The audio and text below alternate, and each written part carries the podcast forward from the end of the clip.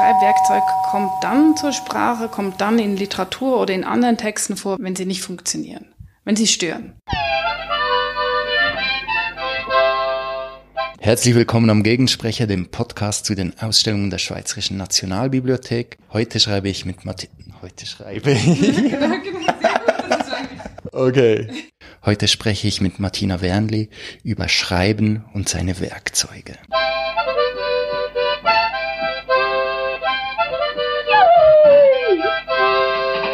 Hallo Martina. Hallo. Martina Wernli ist Literaturwissenschaftlerin. Sie doziert an der Goethe-Uni in Frankfurt und sie forscht seit langem zum Materiellen in der Literatur. Zuletzt ist 2021 von ihr erschienen Federlesen. Martina Wernli ist auch Initiantin des Projekts Breiter Kanon. Mein Name ist Hannes Mangold. Ich bin Kurator der Ausstellung Aufgeschrieben, Stift, Taste, Spracherkennung, die noch bis am 13. Januar 2023 in der Nationalbibliothek zu sehen ist. Martina Wernli, du schreibst viel übers Schreiben. Wie schreibst denn du selbst am liebsten? Ja, das kommt ein bisschen drauf an, wofür ich schreibe oder an was ich gerade sitze. Also alles, was längere Texte sind, Computer, da ist mir Copy-Paste schon sehr ans Herzen gewachsen. Da bin ich mir gewohnt, dass man löschen kann und irgendwo sonst wieder einsetzen. Und äh, bei Korrekturen beispielsweise, Hausarbeiten und ähnliches, ähm, das habe ich dann auf dem Tablet und ein Stift fürs Tablet, was so die Kombination eigentlich ist vom digitalen Schreiben und dem Handy händischen Schreiben, also meine Korrekturanweisung oder die Kommentare sind dann von Hand ins Pad geschrieben. In der Ausstellung zeigen wir ein Kleid von Aglaya Veterani, das Veterani mit Texten beschrieben hat in einer Performance, Texte von dem Kleid abgelesen hat. Aglaya Veterani ist 1962 in Bukarest geboren. Sie wächst im Zirkusmilieu auf, kommt dann 1977 in die Schweiz, lernt Deutsch und lernt Schreiben. Sie arbeitet als Theaterfrau, Autorin und ist bekannt für ihren Erfolgsroman Warum warum das Kind in der Polenta kocht. Aglaya Vetrani wählte 2002 den Freitod. Ja, Martina Wernle, als ich dich gefragt habe, über welches Exponat wir denn sprechen sollen, bist du sehr schnell auf dieses Hochzeitskleid gekommen. Was fasziniert dich an diesem Kleid? Ja, also erstens äh, ist es raumfüllend. Das ist ja wirklich sehr groß. Es hat eine geheime Hintersicht, die man so jetzt noch nicht lesen kann. Ich kann auch vorne nicht, äh, nicht alles lesen. Also es zeigt etwas und es versteckt gleichzeitig etwas. Das interessiert mich und fasziniert mich an dem Kleid. Ich habe es davor nicht gekannt. Ich hätte ja jetzt Aglaya Veterani auch gar nicht so stark mit Materiellem in Verbindung gebracht, weil ich sie eben von den Texten kenne oder über Theater auch. Aber da ist ja das Kleid offenbar ja auch so verwendet worden. Und im Moment beschäftige ich mich gerade für ein Seminar mit dem Thema Mode und Literatur. Deswegen habe ich natürlich sofort das Kleid, ist mir natürlich dann ins Auge gesprungen. Es fällt dir auf, dass hier nicht auf Papier geschrieben worden ist, sondern eben auf Stoff, auf ein Hochzeitskleid eigentlich. Was macht denn das aus, dieser Wechsel der Schreibunterlage? Die Beschreibstoffe wirken mit. Man kann natürlich das transkribieren, aber es würde, glaube ich, gerade bei diesem Gegenstand ziemlich viel verloren gehen, weil, also wenn Kleidung, äh, dann ist ja wirklich ein Hochzeitskleid so äh, maximal äh, überkodiert und für einen einzigen Gebrauch bestimmt und das nochmal mit Text zu zu versehen, finde ich schon sehr spannend. Texte sind ja von dem, von der Etymologie her als Textus mit dem, also verwoben, gewoben, mit Textilien verbunden und das wird hier nochmal deutlich gemacht, auch mit dem Hochzeitskleid und dem Text drauf, dass hier einfach sehr viele unterschiedliche Schichten zusammenkommen und es, es ginge was verloren, wenn dieses Kleid da nicht berücksichtigt würde in seiner Materialität. Wenn man dieses Kleid anschaut, dann kann man sich auch vorstellen, wie Aglaya Veterani das beschrieben hat, wie sie sich dann verrenken musste, um ihre eigenen Texte davon abzulesen, hier wird das Körperliche in der Literatur, das Körperliche beim Schreiben und Lesen ganz manifest. Oder Martina Wernli? Ja, ich glaube, es hat hier ein Mehrfaches in der, sozusagen in der Herstellung, wie das beschriftet worden ist und dann wie es äh, performativ in der Lesung, Schrift und Lesung zusammenkam, als Ereignis auch mit der Autorin und jetzt das sozusagen, was bleibt. Ja, es bleibt die Schrift, aber es bleibt auch ein Kleidungsstück und mit diesem Kleidungsstück verbunden eben die Erinnerung an diese äh, performative intensiver Lesung damals in dem Pub, das ja offenbar ein großes Erlebnis für alle Beteiligten gewesen ist. Du hast ja hier auch ein Heft mitgebracht aus deinem Archiv mit einem Interview, das du mit Aglaya Veterani selbst geführt hast. Kannst du dazu noch etwas sagen? Heute früh bin ich noch mal zum Büchergestell zu meiner Kekssammlung. Die äh, Jugendzeitschrift damals hieß nämlich Keks und ich grüße alle, die da beteiligt waren, sehr herzlich, die sich da erinnern. Und ich hatte da die Gelegenheit, mit Aglaya Veterani eben das im Jahr 2000 zu sprechen, ein Interview zu machen und das ist natürlich jetzt schön hier, dieses, dieses Hochzeitskleid hat mich natürlich wieder an diese Situation erinnert. Einfach an eine sehr eindrückliche Autorin, ein sehr eindrücklicher Mensch, ja, der viel zu früh verstorben ist. Und ihr habt auch übers Schreiben geredet. Genau, ich wusste auch nicht mehr so genau. Was mir sehr äh, geblieben ist, dass sie ein Auberginenrezept mir diktiert hat. Also für alle, die es wissen möchten, wie man Auberginensalat macht, das, das steht dann auch in diesem Keks, der wahrscheinlich höchst vergriffen ist. Aber sie hat auch ähm, über Schreiben gesprochen. Ich habe sie gefragt, äh, eben sie hätte mal gesagt, das Schreiben hätte ihr Leben gerettet, ob das immer noch so sei. Und sie hat tatsächlich gesagt, dass das eine ähm, sozusagen Bekämpfung von Aggression sei, das Schreiben. Also ein eine sehr fun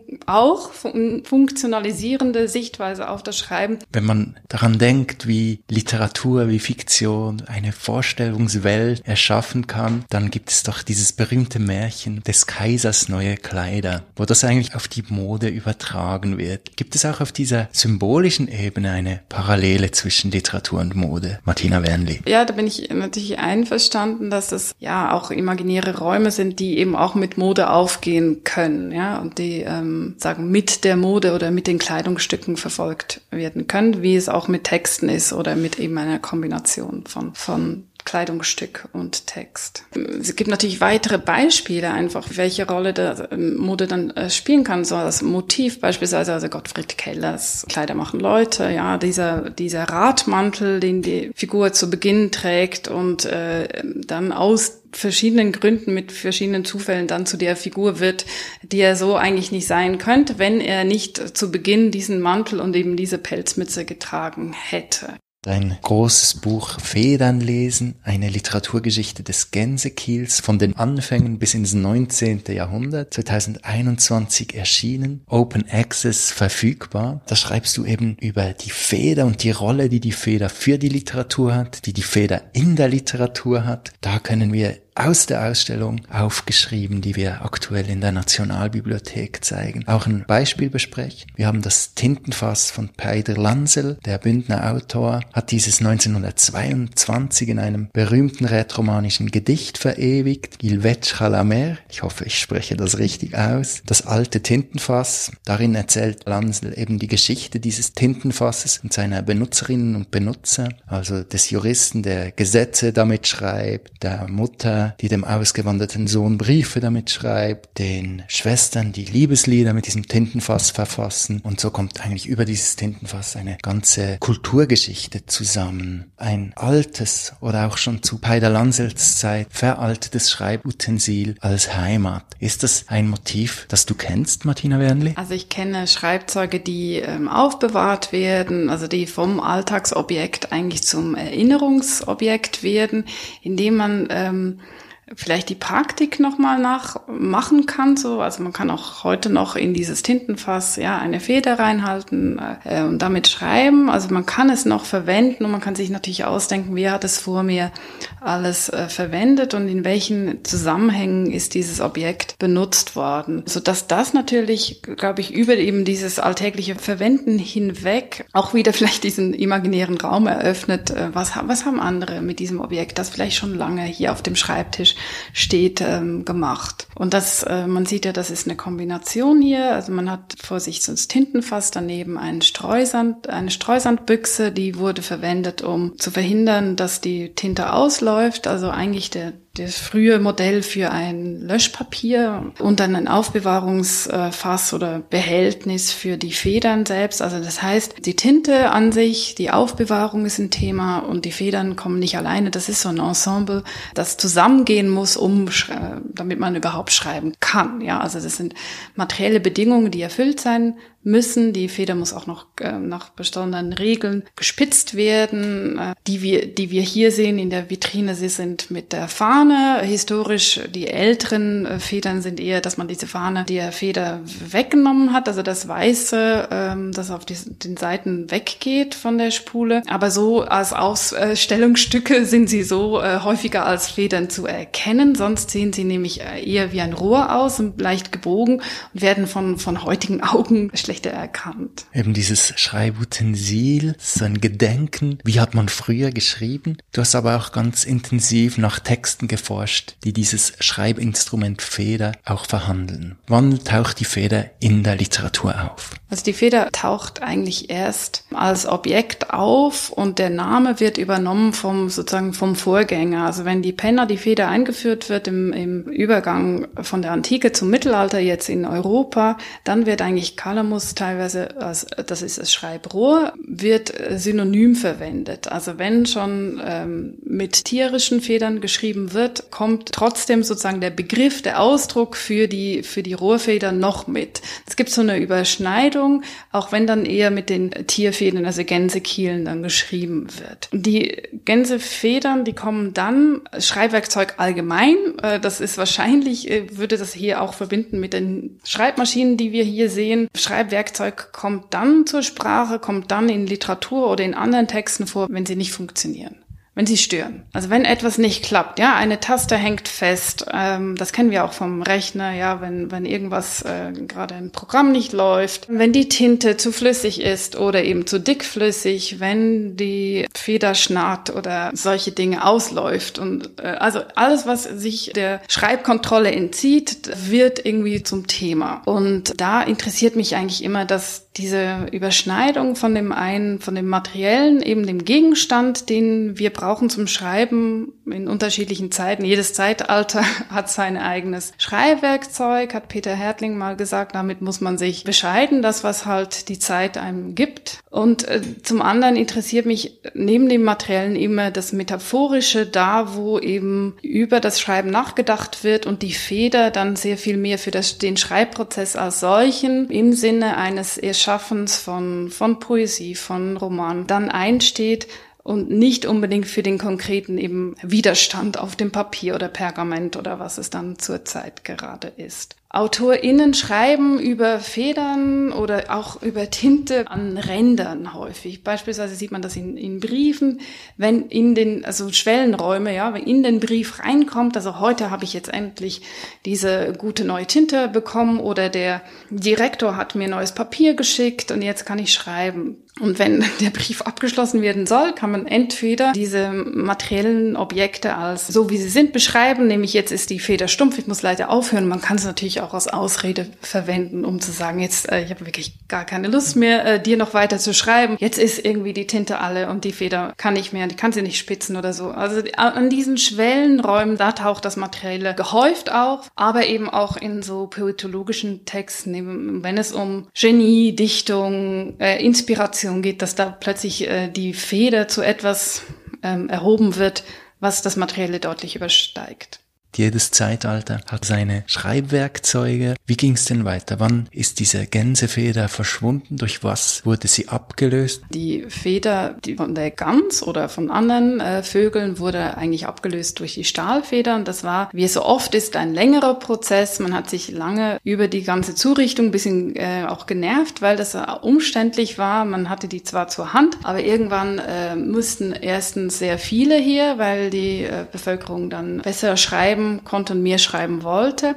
Es mussten viele hier und man musste es technisch können und es war ein vor allem auf Reisen sehr unhandlich. Man konnte nicht sehr lange schreiben. Die Haltbarkeit äh, stärker versprochen hat dann die Stahlfeder, die in England vor allem entwickelt wurde, so in den 2830ern, bis es äh, auf den Kontinent kam, vielleicht so Mitte 19. Jahrhundert dann seriell auch erhältlich war. Das heißt aber noch nicht, dass alle dann das sofort übernommen haben. Es gibt immer wieder diese persönlichen Vorliebe, dass eben AutorInnen Ihnen ein Werkzeug besonders vorziehen und eben wie Goethe mit dem Bleistift geschrieben hat oder wie sich ähm, Fontane noch 1890 ablichten ließ mit einer großen äh, in der Hand und das einfach äh, sich auch als äh, den Autor stilisiert hat, der eigentlich in der Zeit gar nicht mehr hätte sein können, wenn man jetzt nur auf die Technikgeschichte guckt. Das heißt also, der, der Übergang, der kommt so Mitte des 19. Jahrhunderts. Die Stahlfeder verspricht stabiler zu sein, nicht zu brechen. Sie hat aber auch ihre äh, Macken sozusagen. Es wird sehr lange die Elastizität der Tierfeder vermisst. Also, dass man eben so einen Federzug aus mal breite Schrift und dann wieder dünne. Das, bis man das hinkriegte mit Metall, ähm, das ging eine Weile. Davor gibt es einige äh, Belege von AutorInnen, die sich beklagt haben, dass man das nicht verwenden kann. Aber irgendwann kam natürlich auch noch der Füller im Sinne von auffüllen und aufbewahren und das hat natürlich diese ganze Tinte herumtragen so ein bisschen erübrigt. Wenn Schreiben mobiler werden sollte, und das wurde es natürlich im 19. Jahrhundert, dann muss es wegkommen von diesem vielleicht auch so eher stationär gedachten Schreibwerkzeug. In der letzten Folge des Podcasts habe ich mit Martina Klavadice gesprochen und für sie ist eben bis heute das Schreiben von Hand, das Schreiben mit Bleistift ganz wichtig und das ist vielleicht ganz bezeichnend für diese Geschichte der Schreibwerkzeuge, dass es eben nicht eine Abfolge ist von A nach B nach C, sondern dass ganz viel auch gleichzeitig benutzt wird.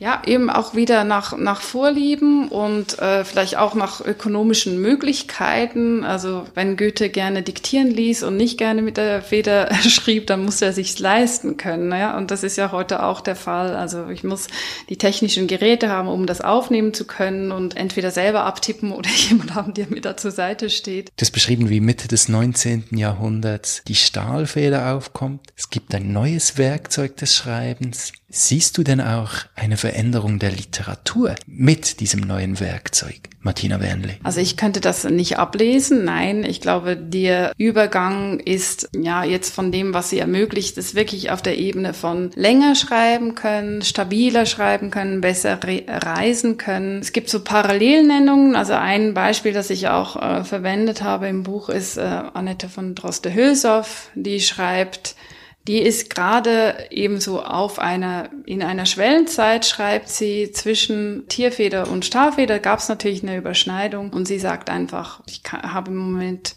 Mühe zu schreiben. Erstens, weil ich kann die äh, Gänsefeder nicht selber spitzen und das hat man tatsächlich einfach die Frauen nicht gelehrt. Die haben das in der Schule nicht gelernt. Die Männer schon, die Jungen, aber die Frauen eben nicht. Und dann waren die immer angewiesen auf jemand, den, der das für sie übernommen hat. Also zum einen eben konnte sie die äh, Tierfeder nicht äh, spitzen und die Stahlfeder äh, war eben ihr zu sperrig. Damit konnte sie auch nicht schreiben. Das heißt, sie war so in einem Zwischenraum zwischen den beiden. Also es wird da schon von Verbesserungen gesprochen, von vielen, die das dann äh, verwendet haben, aber es sind auch wieder nicht alle. Das sieht man aber den Texten nicht an. Also ich würde jetzt nicht von den Inhalten der Texte nicht behaupten können, dass das jetzt ein typischer Stahlfedertext ist. Aktuell erleben wir wieder eine Veränderung unserer Schreibpraktiken. Martina, du hast erzählt, du schreibst jetzt mit Stift, aber aufs Tablet. Siehst du Parallelen zwischen den jetzigen Veränderungen unseres Schreibens und historischen Veränderungen unseres Schreibwerkzeugs? Ich habe den Eindruck, dass es jetzt mehr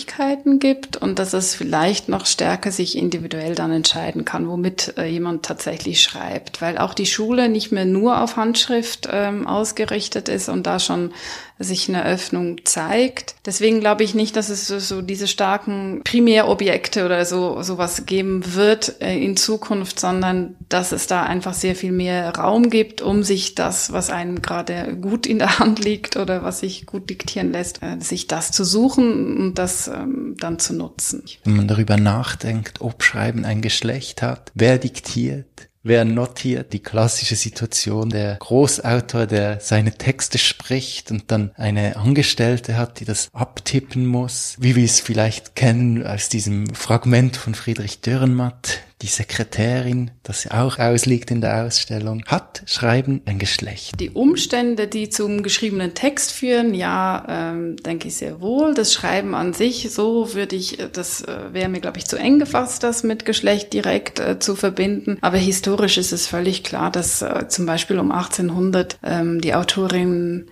natürlich schon längst geschrieben haben, wie sie schon im Mittelalter geschrieben haben, aber dann, bis sie im Buchmarkt äh, mit reinkamen, über eben erst mal jemand zu haben zum Federnspitzen, also das Materielle, und dann eine Teilhabe über ähm, Edition, über äh, Übersetzung, Namensnennung, ja, also was, was alles ähm, unter falschen Namen sozusagen publiziert worden ist oder anonym oder unter einem Pseudonym, Caroline von Günterrode bei, unter Tian, Sophie von Lorausch äh, unter Wielands Namen herausgegeben, Dorothea Schlegel unter Friedrich Schlegels Name, den Roman Florentin etc. Da gibt es ja sehr viele Beispiele, die zeigen oder jetzt auch nochmal deutlich machen können, wenn man sich auf die Schreibwerkzeuge und die Schreibprozesse, die, die äh, Grundvoraussetzungen, die erfüllt sein müssen, um eben teilzuhaben, wenn man sich da äh, mit auseinandersetzt, ist es sicher bis in der historischen Sichtweise so, dass da ganz unterschiedliche Bedingungen herrschten für Frauen wie für Männer. Inwiefern, dass sich das schon also entwickelt hat, das ist offen, eben diese Sekretärinnenposition gegenüber dem Genieautor, das geht sicher auch nochmal durchs ganze 20. Jahrhundert durch, dass da die einen mehr Möglichkeiten hatten zu schreiben, auch eben von der ganzen, wie die Gesellschaft überhaupt die Geschlechterrollen gesehen hat. Martina Wernli, du bist ja auch Initiantin des Projekts Breiter Kanon. Was ist das Anliegen von Breiter Kanon? Ja, das ist ein offenes Netzwerk, könnte man sagen, mittlerweile auf äh, rund 40 Personen angewachsen, das seit zwei Jahren besteht. Es ist eigentlich einfach ein Austauschverhältnis zu unterschiedlichen Fragen der Kanonisierung. Es sind viele Forschende mit dabei, sind aber auch AutorInnen und äh, Übersetzerinnen und äh, Radiomachende oder so dabei. Gemeinsam verbindet uns eigentlich das Interesse dahin zu schauen, wer eben wo wie mitsprechen, mitschreiben kann, wer publiziert wird, wer edit wird. Und die einen haben einen stärkeren Fokus auf die Gegenwart, andere eher historisch. Ähm, auch da gibt es natürlich sehr vieles wieder zu entdecken, um äh, zu gucken, eben nicht nur nach Geschlecht, aber auch nach unterschiedlichen Formen von Marginalisierung, welche Autoren weshalb irgendwie in Vergessenheit geraten sind und wo, was man jetzt damit machen könnte. Martina Wernli, letzte Frage. Wie schreiben wir in 20 Jahren? Ja, weiß nicht, ob, ob überhaupt, genau, vielleicht, also ich sehe ja jetzt schon sehr viele einfach ins Handy sprechen und dann andere oder KI schreiben lassen und hier in der Ausstellung gibt es ja schon die Möglichkeit, dass, dass man Amy Hennings oder Robert Walser äh, für sich schreiben lassen kann. Also eben vielleicht schreiben wir selbst gar nicht mehr. Ganz herzlichen Dank für dieses Gespräch. Dankeschön.